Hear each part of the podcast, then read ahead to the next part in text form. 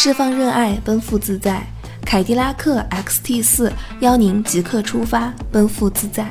本节目由新美式运动 SUV 凯迪拉克 XT 四冠名播出。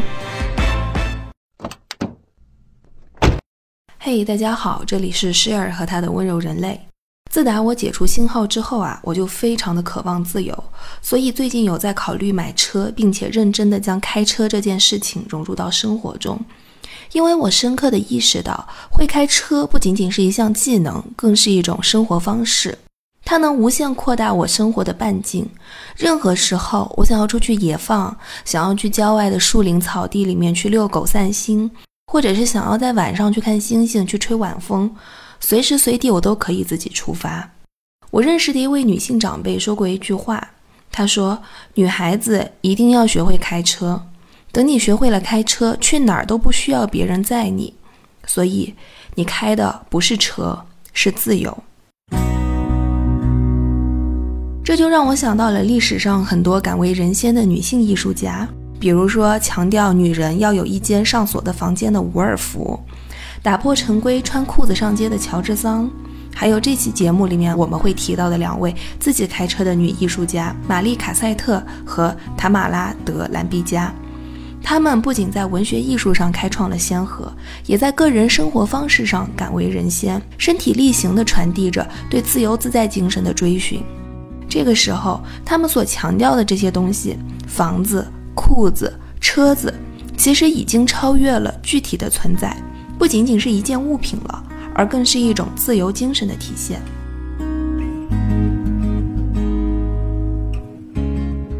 伍尔夫说的房子，其实不仅仅是物理上的独立空间，也是精神上的独立空间，更是经济基础，是一个女性能够自由创作的理想条件。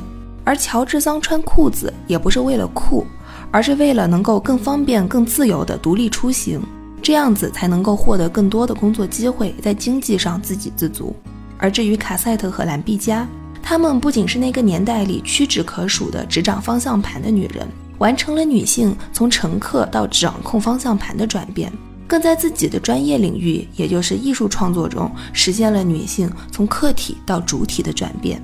所以在今天的这期节目里，我想从卡塞特和兰碧加这两位艺术家说起，既讨论他们作为艺术家亲身参与艺术从古典迈向现代的宝贵经历，也讨论他们作为女性本身。对自由自在的追求如何塑造了他们的艺术风格乃至是人生？而驾驶作为一种自由自在的具象体现，在他们的作品中有着怎样的呈现？他们不仅驾驶了汽车，也驾驭了更自由的一生。通过这些对女性前辈的回望，你会发现，女性对自我价值的追求和实现是从打破物理限制框架开始的。我们通过具体的行为来打破具体的约束，来实现更加形而上的自由。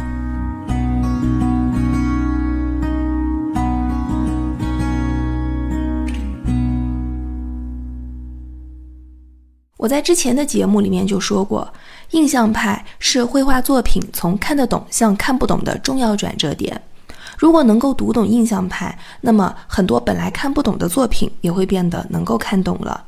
所以在这一部分里，我们将从印象派屈指可数的女性艺术家卡塞特作为案例来进行切入。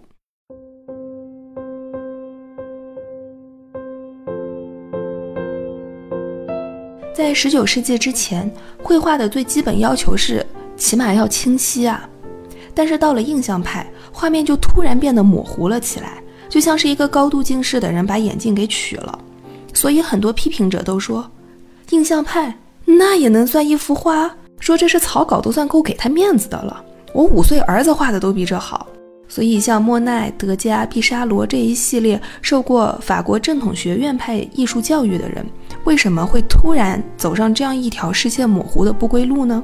那我们要从很早很早的时候开始回顾起，从文艺复兴开始，截止到十九世纪。绘画艺术在几百年间已经卷的是不能再卷了，在清晰精致这个方向上再也没有发展空间了。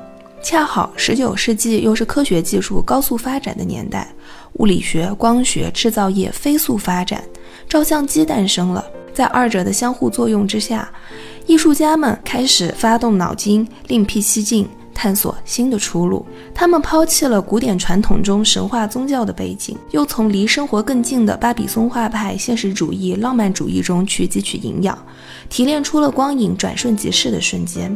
相较于之前的流派，印象派几乎有着数量最多的女性艺术家。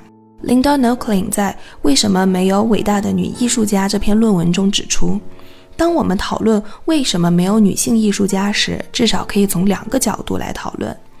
第一个角度是社会层面的结构性不公，这个问题我在之前的节目中就有过讨论，有兴趣的可以回听一下。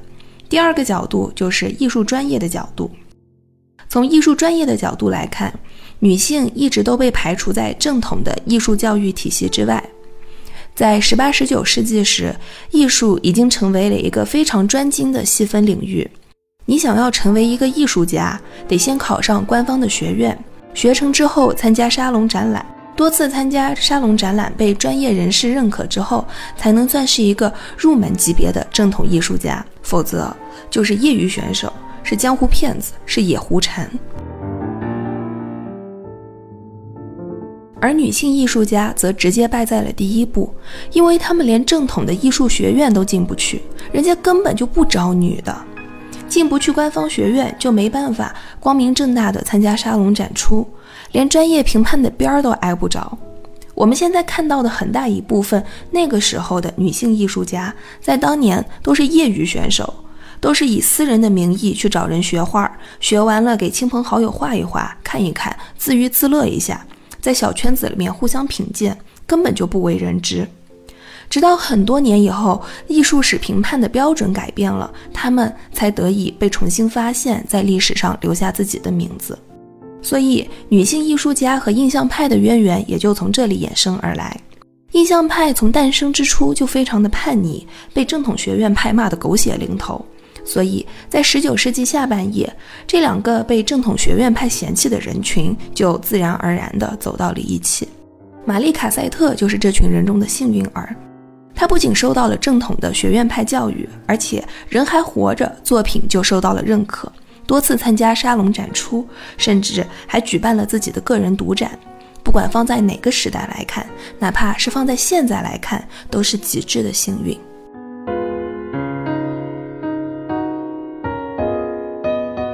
在他的作品中，有两幅极具代表性的作品值得我们展开讲讲。其中的第一幅就是《Woman and Child Driving》，开车的女人和孩子。本期节目提到的所有相关的视觉资料，你都可以在公众号“温柔人类 Gentle Human” 的后台回复关键字“凯迪拉克”进行查看。和当时的很多女性艺术家一样，卡塞特也面临着模特匮乏的难题。画男模特有伤风化，画女模特哪有那么多女模特啊？所以家里的人、周围的人就成了取景素材。这幅画中驾车的女子就是他的妹妹 Lydia，而旁边的小女孩呢是画家德加的侄女，对，就是画芭蕾舞女特别有名的那个德加的侄女。在过去的大多数有马车出现的画中，女性都是以乘客的身份出现的。而这一次，卡塞特让女性罕见地出现在了驾驶座上。莉迪亚的双手紧紧抓住缰绳，绷直的缰绳、模糊的轮胎都显示出疾驰而过的氛围。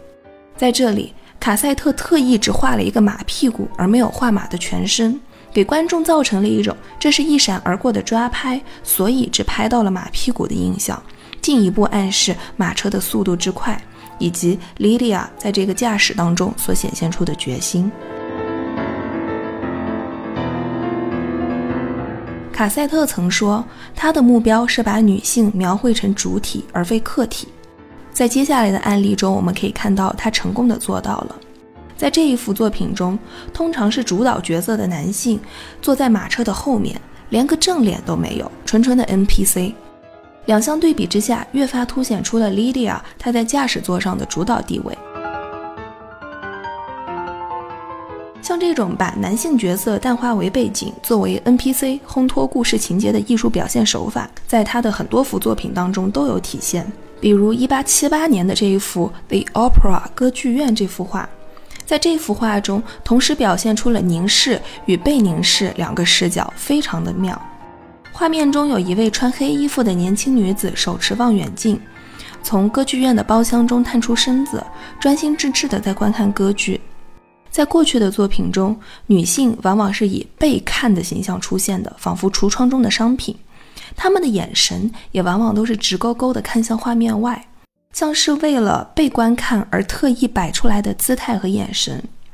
现在有很多拍照技巧会教你拍照自然的秘诀，秘诀之一呢就是不要看镜头，因为一旦看了镜头，就会显得这个姿势造型是特意为了被拍而摆出来的，是为了讨好观看者而存在的。但是当你没有直视镜头时，照片中的人就成了主体。而我们这些观看者就被边缘化了，成为了无足轻重、不能影响剧情进展的旁观者。这个道理呢，在绘画中也是相通的。如果你看得再仔细一些，会发现背景里有一个面目模糊的男子。这个人他手持望远镜，身子探出包厢外，正在看这位年轻女士。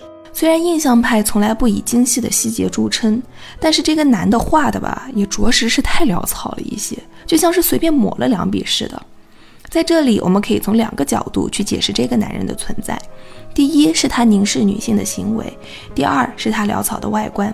男性凝视这个词现在已经走出了文艺范畴，进入了更广泛的公众讨论。早在一百年前，卡塞特就试图在画中表现出这种凝视与被凝视之间的拉扯关系。女性艺术家创作的女性形象在主观意愿上试图摆脱被凝视的地位。但是也免不了大环境和背景中来自这些男性的强行凝视，所以卡塞特选择用非常潦草的细节来表现这个不务正业、偷看他人的男子。通过画面远近大小、细节与潦草、清晰与模糊之间的对比，来凸显出单一画面中的戏剧性。这个时候你会发现，画面它虽然不会动，但是只要具有了一些基础的背景知识，看得足够仔细，你就能在画面的细节中看出一出大戏。在卡塞特的几乎所有作品中，都能看出一条主线，那就是对女性自由生活的坚持。比如，在过去，画面中读报纸的往往都是男性，因为社会默认男性受过更高的教育，会更关心国家大事。卡塞特就不服气了，他偏要在多幅作品中描绘他母亲读报纸的场景。过去画面中关于划船的场景往往是男性，因为这一项运动能够凸显男子气概和肌肉力量。卡塞特再次不服气了，他又在很多作品中专门画了女性划船的场面。尤其是在结识了印象派的人后，卡塞特逐渐打开了视野。他不仅自己走向了更广阔的天地，从美国去到了巴黎，还把绘画的主题也打开了。自此之后，他产出了大量的室外绘画作品。在刚才提到的多幅作品中，女性角色她们从室内走向了室外，不仅走向室外，还走向了社会生活，更在室外的社会生活中占据了主导地位。就像之前那幅驾驶马车的画中提到的那样，她们手握缰绳，决定着自己的去向。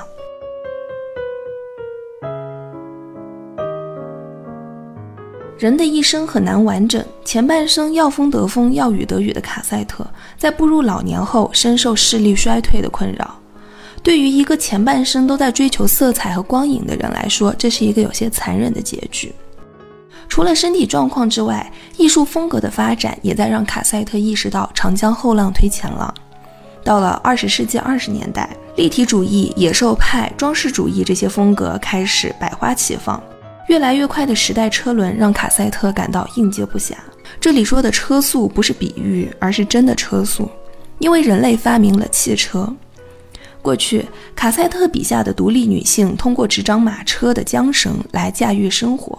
从1920年代开始，艺术家笔下的独立女性们开始通过掌控方向盘来声明自己的独立态度。技术的发展更快了，车速更快了。艺术风格更加多元化了，女性也得到了更大的解放。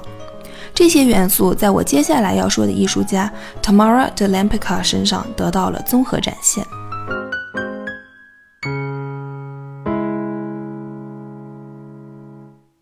卡塞特无法适应的新兴艺术潮流，却被另一位更加传奇的女性画家继承了。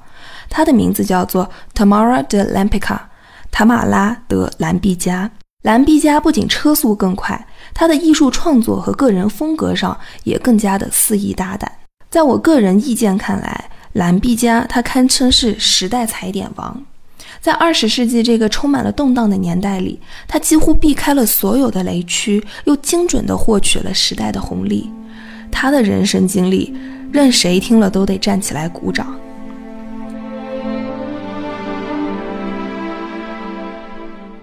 他传奇的一生和他大胆、充满情欲的艺术风格互为映衬，为彼此添彩。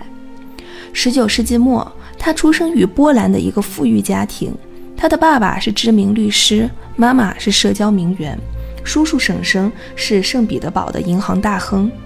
十二岁就被送到瑞士去念寄宿学校，十三岁逃学游遍欧洲。从小优渥的生活条件为他后来夸张奢华的艺术风格奠定了基础。在锦绣堆里长大的经历，也对他后来周旋于欧美上流社会寻找艺术赞助人有极大的帮助。有一句话叫 “Fake it until you make it”。这句话就是兰毕加一部分生活的注脚。一九一七年，俄国布尔什维克革命爆发后，她的丈夫被捕入狱。此时只有十九岁的兰毕加用尽一切手段，把那个比她大十几岁的没用丈夫从牢里捞了出来，然后又带着这个没用丈夫逃到了巴黎。逃到巴黎之后，她把名字从 Tamara Lampica 改成了 Tamara de Lampica，在中间多加了一个的。不要小看这个的，这个的会让人第一印象就觉得他是贵族后裔，因为往往贵族的名字当中中间出现的的这个概率会比较大一些。十年后，她从一个假贵族变成了真贵族，她与原配丈夫离婚，嫁给了自己最重要的艺术赞助人之一，一位奥匈帝国的男爵，正式的将自己从一个假装的贵族变成了真正的贵族。从此以后，人们都称她为 Baroness with Brush，掌握画笔的男爵夫人。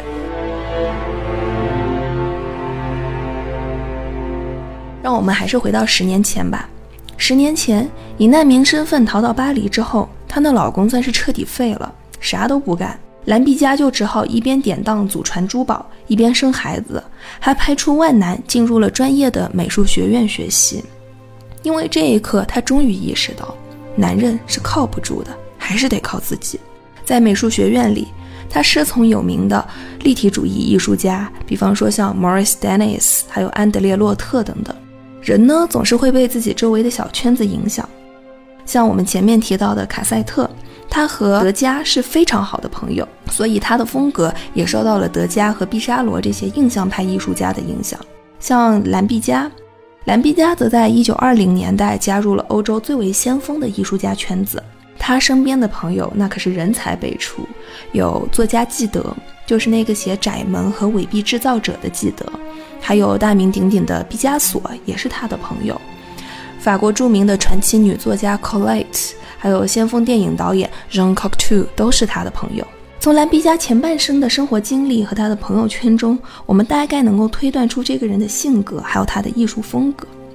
你可以看出他的性格爱憎分明，所以他的艺术风格中也充满了情欲，还有炽烈的情欲从画布上喷涌而出。他绘画的视觉语言中，不仅融合了文艺复兴 Mannerism 里面绚丽的色彩和那种强烈的性张力，他还从安德烈洛特那里习得了一种。折中的立体主义。观察他的作品，你会发现，他绘制的人体虽然也有立体主义的风范，但是远没有毕加索那么疯癫。兰毕加他在艺术的先锋性和世俗的美丽之间找到了一个完美的平衡点。毕加索绘制的人体因为被解构的实在是太厉害了，以至于让人无法承认这是一个美人。而兰毕加则在文艺复兴 Mannerism 和新古典主义大师安格尔的基础上来进行立体主义创作，所以他笔下的人物肖像美艳中又带有一丝时代先锋的气息，棱角凌厉却不失爱意缠绵。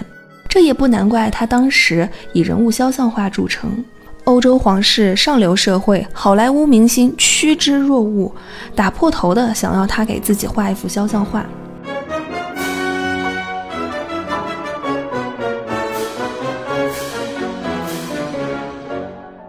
相比之下就没有人打破头的敢找毕加索来给自己画一幅肖像画。毕加索确实是伟大的艺术家这不假没有人可以质疑。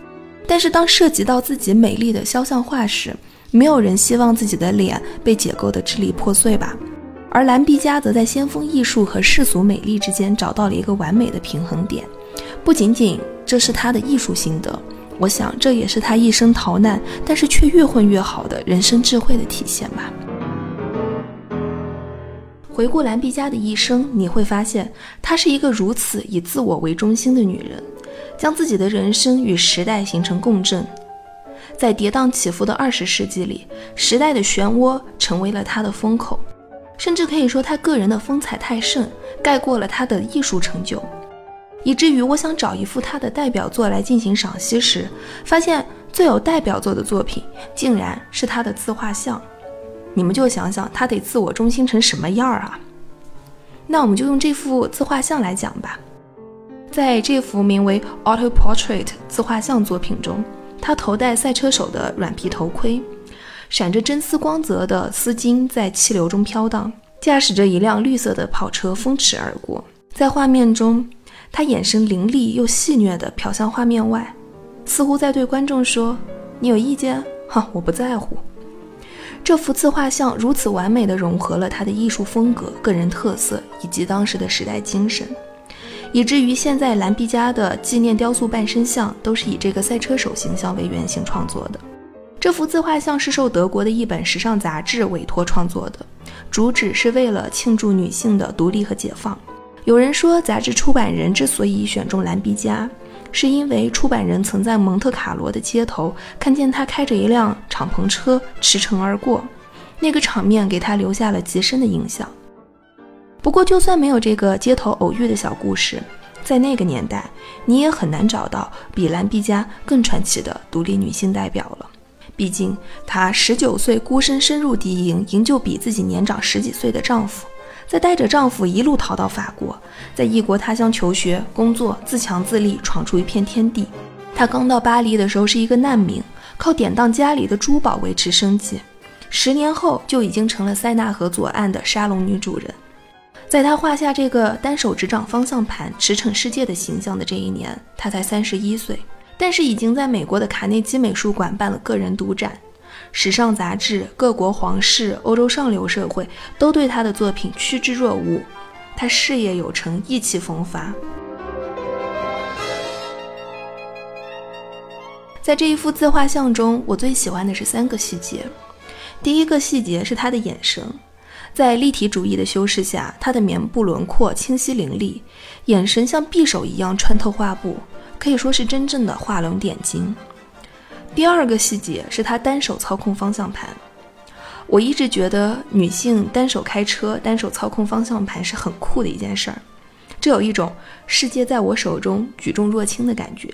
相较于前面卡塞特画中双手紧紧握住缰绳的姿势，这个单手掌控方向盘的姿势在云淡风轻里面更透露出自信和不羁。第三个细节就是车本身。作为一个自强自立的女性，她可以选择的东西实在是太多了，但为什么偏偏她会在重要的自画像里面选择了车？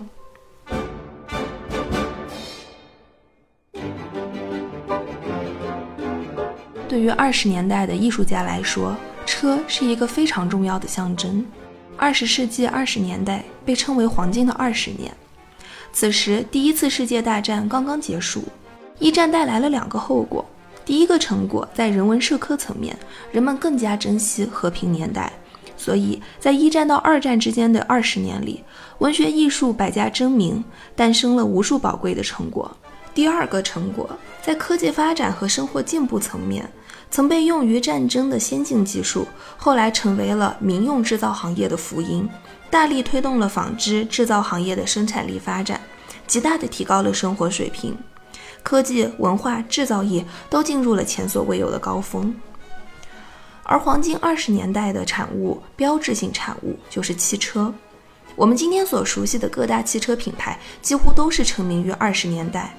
为我们带来本期节目的凯迪拉克，在一九二零开始的这黄金二十年里，诞生了著名的劳斯莱车型和延续至今的经典设计。在现代凯迪拉克身上标志性的流线型设计和飞行元素，则可以追溯到三十年代的从 P 三八战斗机身上借鉴的元素。汽车是最复杂的大规模的民用产品，需要几万个零件的协作，集金属冶炼、工业设计、制造水平和工业水平于一身。它代表着民用制造业的最高水平，所以当时很多文艺作品都把汽车作为重要的元素。是因为他们真的在为这个时代的进步、为人类的进步感到自豪。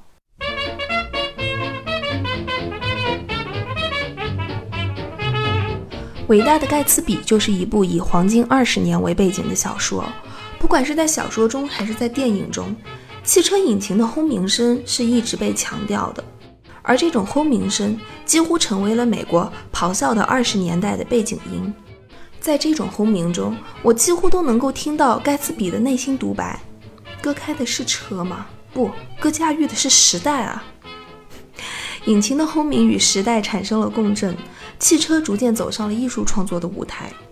一九二五年，在巴黎举办了一场国际现代工业艺术博览会，在这一场展览中，兰毕加收获了艺术生涯中的第一个大奖，为他此后的发展铺平了道路。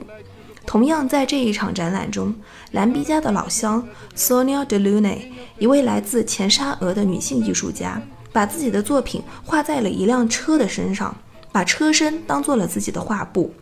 当充满现代感的画面绘制在代表着现代科技的汽车身上，这一件作品在当年同样收获了大量的关注。今天，当我们谈起汽车艺术品的时候，这一件作品同样是不得不提的。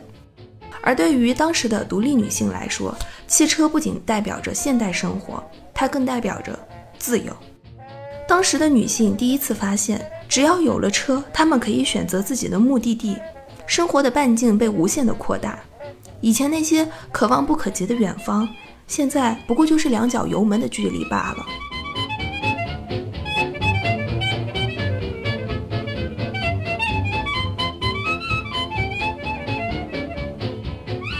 如果说兰毕加是巴黎黄金二十年的代表人物之一，那么伟大的盖茨比就是美国黄金二十年的代表作之一。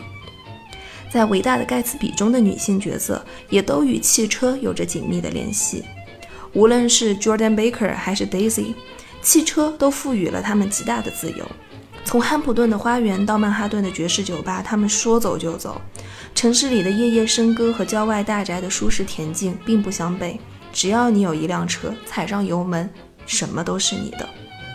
只要你有一辆车，这座城市的歌舞升平，这个世界的美丽风景，海边的日落，山巅的日出，全是你的。真正的就应了那句话：整个世界都是你的生蚝。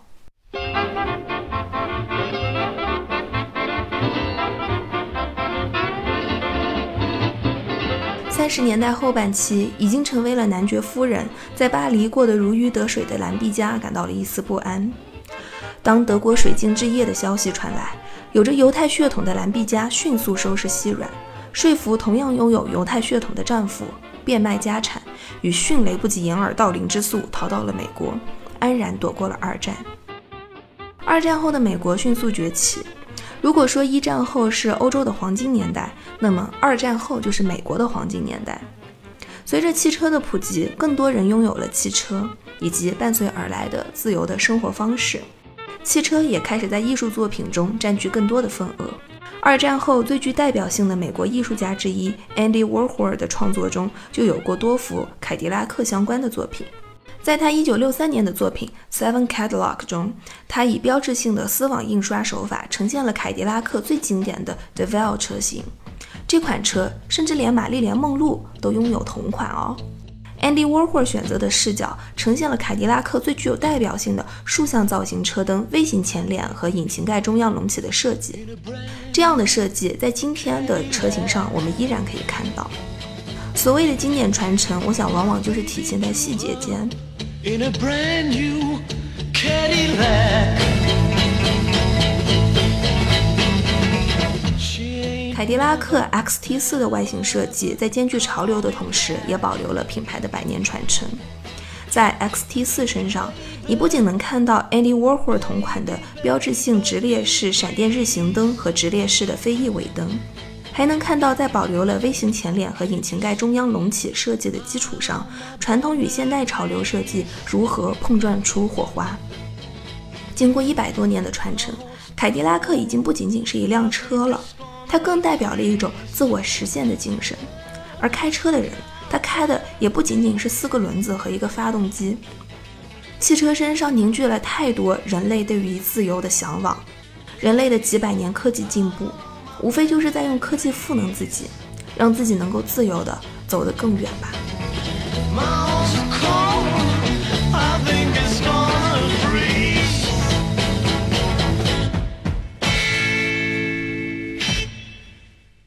其实，想要走得更远的不只是人类，还有艺术品。过去我们对艺术品的理解是藏身于城市，安放在美术馆里，是精巧的，是易碎的。但是现在。随着艺术理念、策展方式，还有艺术的呈现方式的改变，越来越多的美术馆、展览、艺术品，还有艺术家们打破了旧的观念，走出了城市，选择在更自然的天地间去呈现。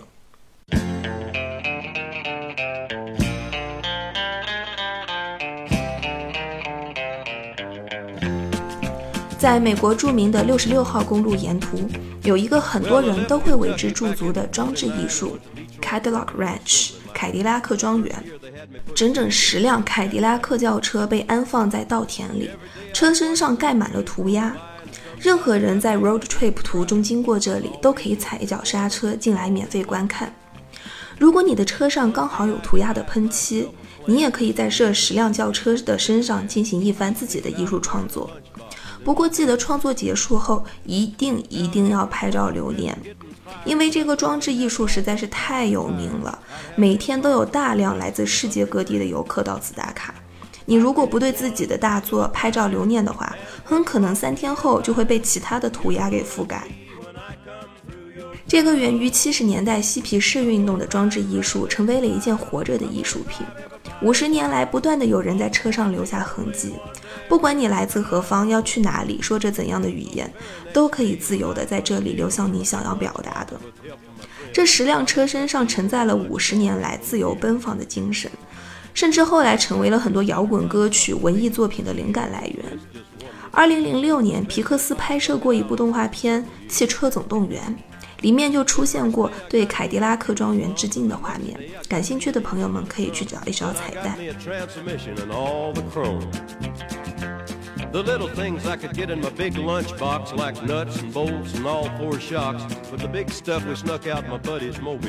走出城市，走入乡野的装置艺术，不只是凯迪拉克庄园。随着艺术观念的改变，越来越多的艺术展览场馆还有装置跳出了白盒子一样的空间，走向了更广阔的天地。尤其是在疫情之下，人们对自然的渴望从未如此强烈。那些藏身于山林之中的艺术场所，成为了很多人都想去的地方。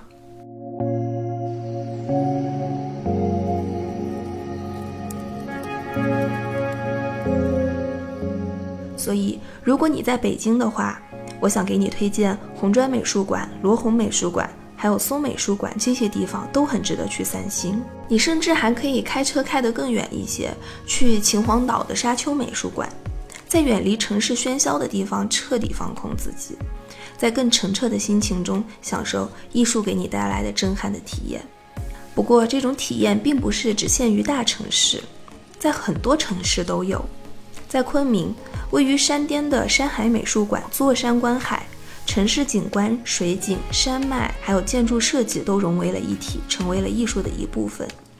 如果你在银川，位于黄河边的银川当代艺术馆，通过建筑设计还原了黄河的沉积岩运动，用建筑艺术的方式去与历史产生对话。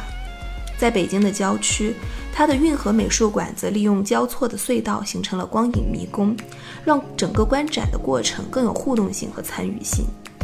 在全国的很多城市、很多地方，越来越多有趣的艺术场所正在等着你去发现。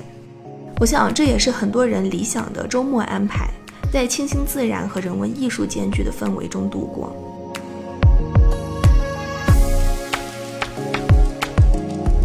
而像 XT4 这样的 SUV 就很适合这种动静兼备的生活方式。很多的装置作品藏在自然之中，而自然本身也是一种艺术品。难以抵达和路途艰险本身也是一种解读。但凯迪拉克 XT4 拥有强大的动力，适时四驱，以强大的自信挑战各种路况，让你可以驾驭任何崎岖的道路，在城市的车水马龙和羊肠小道之间任意切换，自如地去往任何你想要去的地方。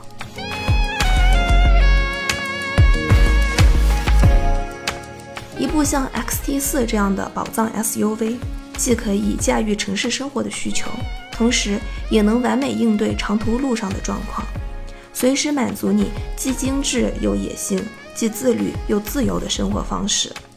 周一到周五，他可以带你去公司、健身房、电影院、姐妹聚会；周末，他可以带上你和你的闺蜜，或者是你和家人去郊游、野餐、露营。去看那些藏在山野间的惊喜。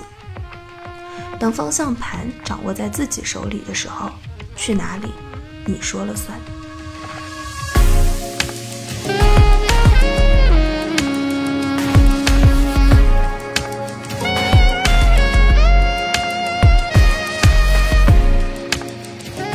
车不仅能让我们驰骋于物理空间，也能让我们徜徉在时空里。在今天的这期节目里，我们回顾了汽车之于艺术之于女性自由出行的重要性。从卡塞特到兰比加，他们不仅完成了女性从被凝视者到创作者的转变，也完成了女性在汽车上从乘客到掌控方向盘的转变。这种驾驭生活的主动性带来的是自由自在的生活方式。他们掌控的不仅仅是画笔。更是描绘自己的形象、叙述自己故事的权利。同样的，握住方向盘，掌控住的不仅仅是车，更是将生活握在自己手里的权利。我希望这一份握住方向盘、掌控自在生活的力量，可以通过这一期节目传递给你。无论何时何地，我们都要做那个驾驭自己生活的人。